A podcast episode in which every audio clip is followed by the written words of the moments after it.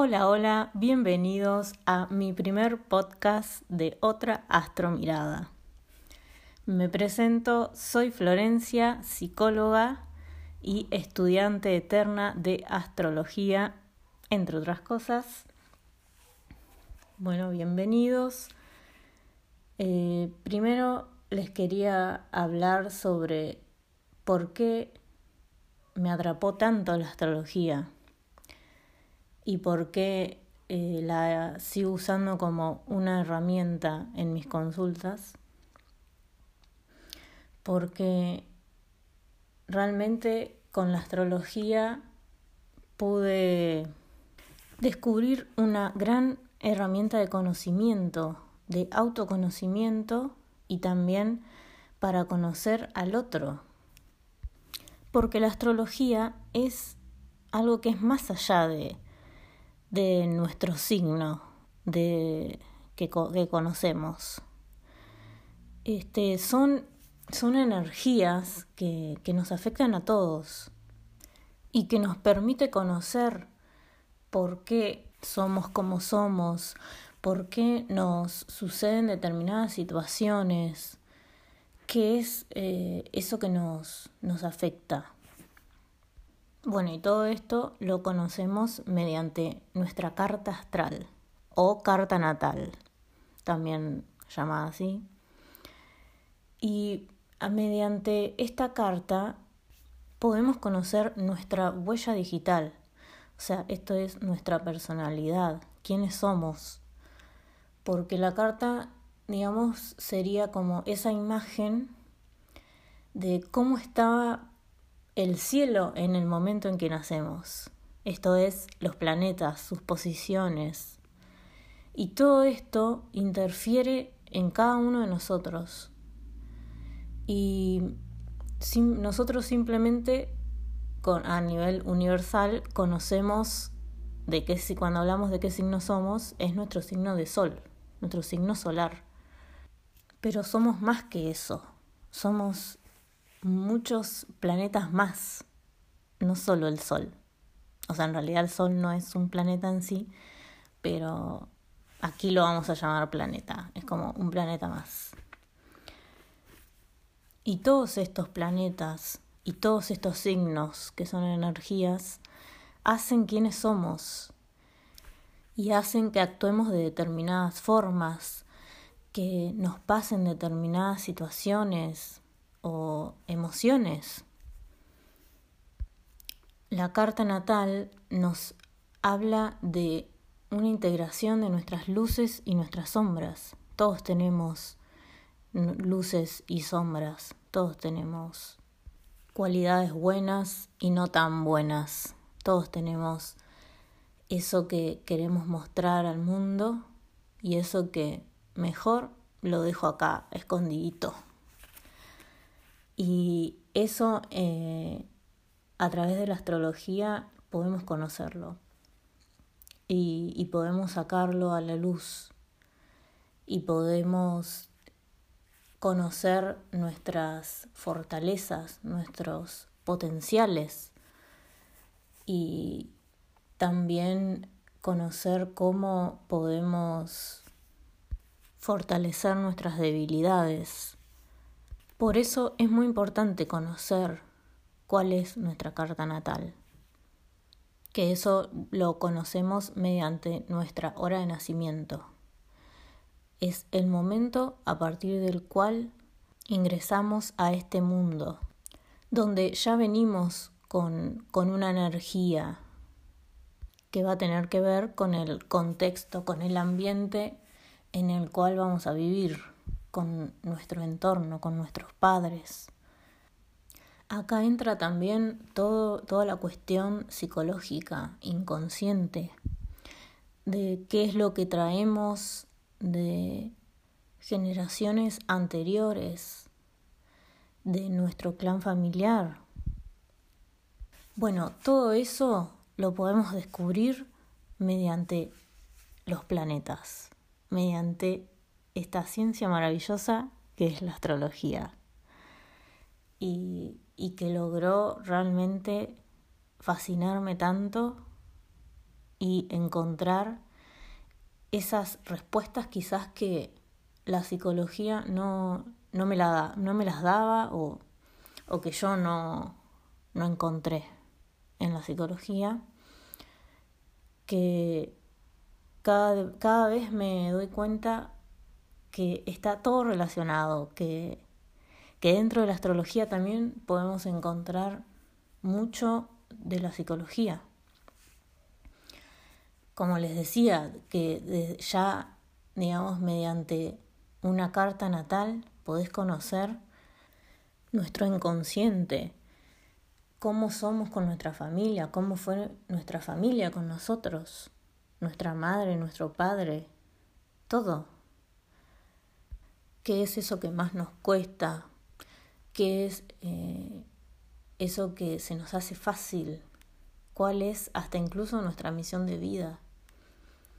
Eh, todo está ahí y es una herramienta maravillosa que, que descubrí que no, no se puede desaprovechar. Este, que seguramente hay cosas que mediante la terapia podrás conocer, podrás cuestionar y descubrir, pero mediante una carta natal ya está ahí, cosas que mm, con las sesiones psicológicas llevarían muchísimo tiempo y tal vez hasta errores. Por eso confío más en la energía de los planetas y del universo, que es tan perfecto, que en años de terapia que probablemente a muchos les servirá y realmente a otros no. Digamos, en mi experiencia personal, este, la terapia sí me ha servido, pero realmente nada se compara con con todo lo que descubrí de mí y conocí de mí a través de la astrología, a través de una carta. Por eso aclaro que es mi experiencia personal y cada uno encontrará la herramienta adecuada. No me voy a fanatizar con la astrología ni pretendo eso con este podcast, pero sí eh, empezar a conocer qué otras herramientas hay disponibles. Y esta es una más. Por eso, bueno, voy a describir cada uno de los signos más o menos y así comprender cada una de las energías, porque aquí en Astromirada hablamos de energías más que de signos, porque todos tenemos todos los signos, no somos solo un signo solar, sino que somos un conjunto de energías, un conjunto de luces y de sombras, que algunas se van a manifestar más y otras menos, o algunos tendremos más de una energía que de otra, pero en fin, todos tenemos todos los signos en algún lado, pero manifestado en distintas áreas de nuestra vida o en distintos momentos de nuestro comportamiento. Bueno, para empezar comenzaremos con el signo de Aries, que es el signo más primitivo de la rueda zodiacal. Es lo que representa a nuestro yo, a nuestro ser. Eso que cuando decimos yo soy, es el signo más, se podría decir, individualista, porque importo yo y nadie más. Es ese momento del nacimiento, es el bebé, es puro ello, diríamos, en psicoanálisis. Y después viene el momento de Tauro, que es el momento en el que ese bebé empieza a reconocer su cuerpo, diferenciándose del de la madre. Ah, estas son mis manos, estos son mis pies, esto es mío. es el momento de conexión con el cuerpo. Eso es Tauro. Tauro tiene que ver con el cuerpo, con lo terrenal. Luego viene la energía de Géminis, que Géminis representa la mente, el momento en el que el niño reconoce que tiene mente y que hay otros que tienen mente. Es el momento en el que aparece el lenguaje, donde aparece la comunicación, cómo nos comunicamos, qué palabras usamos, la importancia del lenguaje, lo intelectual también, todo lo que vivimos académicamente en, en, el colegio, en la escuela. Después aparece la energía de cáncer, que cáncer está regido por la luna. Y la luna tiene que ver con las emociones, con la nutrición, con lo inconsciente también. Es un poco el ir para adentro, porque cáncer tiene que ver con el hogar. Entonces nos invita a ingresar en nuestro interior, a nuestro yo interior justamente qué mejor ejemplo que este momento de cuarentena en el que todos estamos dentro de nuestros hogares. O sea, más cáncer no podemos estar viviendo. O sea, es literal la energía de cáncer y literal también la energía de Tauro. Que Tauro nos conecta con el presente, con el disfrute de los momentos también lo, que valoramos. O sea, no solo con el cuerpo, sino también los valores, los placeres, lo que tenemos, valorar lo que tenemos, estar en el presente. Cómo se van integrando las energías, ¿no? Cómo nos vamos dando cuenta que, que somos todo un complejo de energías un conjunto de energías. Empezamos con Aries, que es nuestro ser auténtico. Después seguimos con Tauro, que tiene que ver con nuestro cuerpo. Después seguimos con Géminis, que tiene que ver con nuestra mente. Y ahora estamos en Cáncer, que tiene que ver con nuestro hogar, con nuestro yo interior, también con, con la familia. Pero bueno, ya vamos a ir hablando más profundamente de cada uno de los signos. Bueno, después de cáncer seguimos con Leo, que Leo ya tiene que ver con la salida al mundo exterior, con la creatividad, eso que, que no estaba y lo creamos, eso que queremos mostrar al otro. Este, con lo que queremos brillar también. Leo también tiene que ver mucho con, con el ser niño, con el juego, con, con esta cosa juguetona y divertida. Seguido de Leo viene Virgo, que Virgo es la energía del orden, de la organización, de la limpieza. Virgo nos enseña a eliminar lo que no sirve. Virgo discrimina, esto sirve y esto no sirve. Nos enseña a limpiar. Cuánta falta hace a veces esa limpieza interior, no solo física, sino también interna. ¿Cuántas veces cuando limpiamos nuestra casa, por ejemplo, o cualquier espacio físico, y lo ordenamos, es como que nos sentimos mejor y ordenamos nuestra mente también, nuestros pensamientos.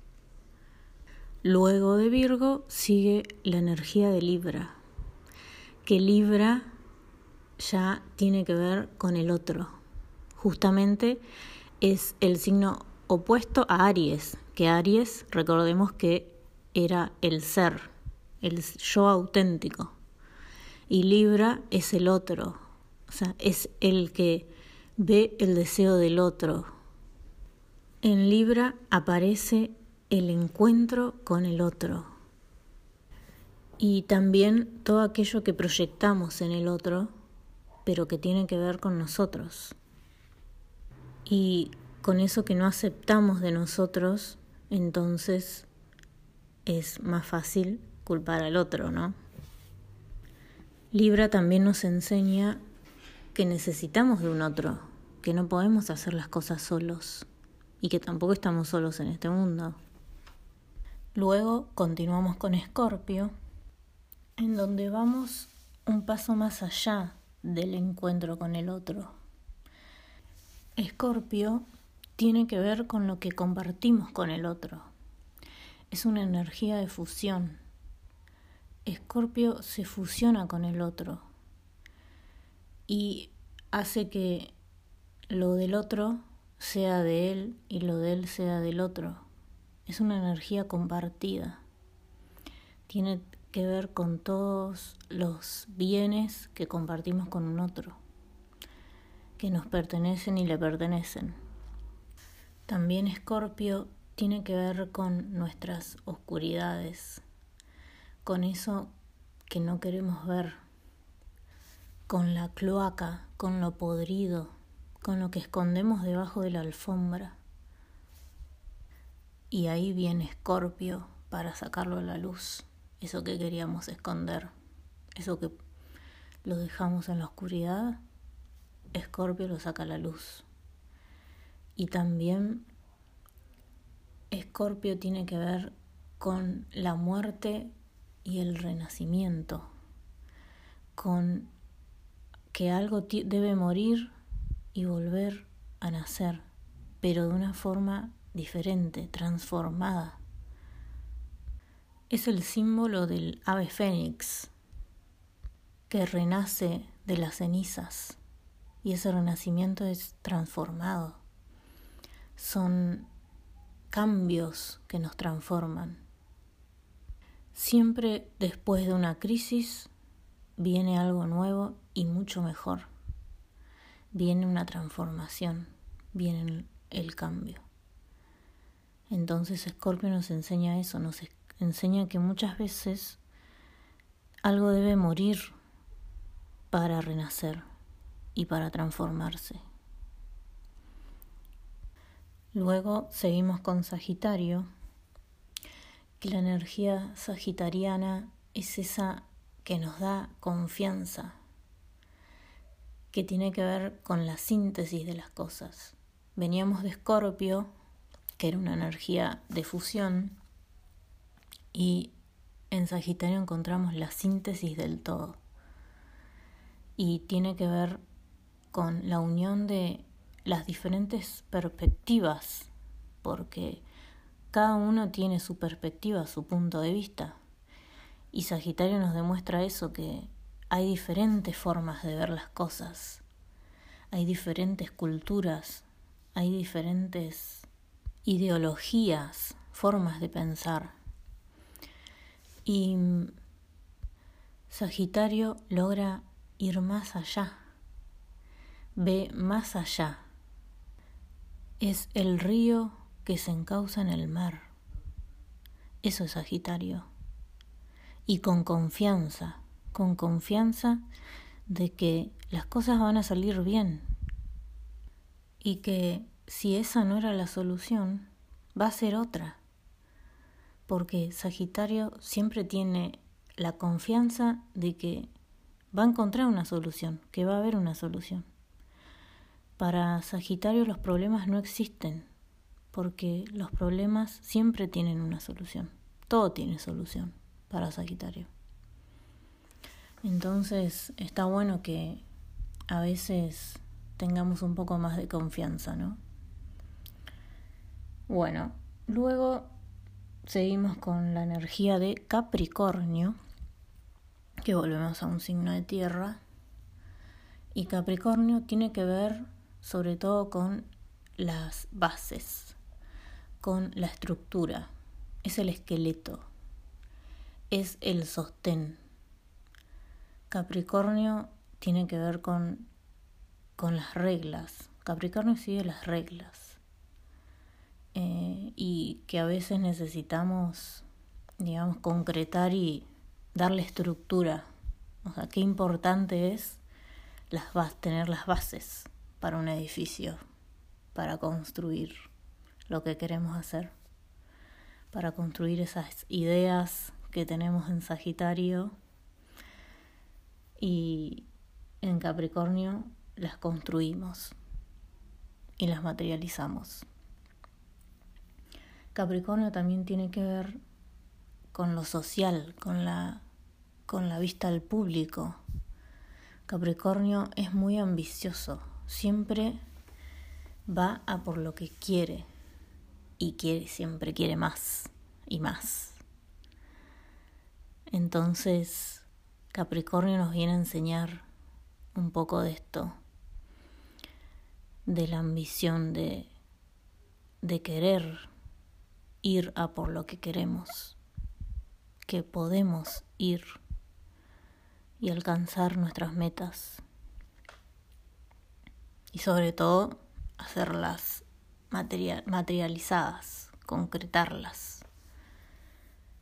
Luego seguimos con la energía de Acuario, que Acuario va un poco más allá de la sociedad que venimos de Capricornio, ¿no? De lo social. Y, eh, y Acuario, perdón, es uno con el mundo, porque Acuario pertenece al mundo, va más allá de de la comunidad. Acuario es el signo de los grupos, de las amistades.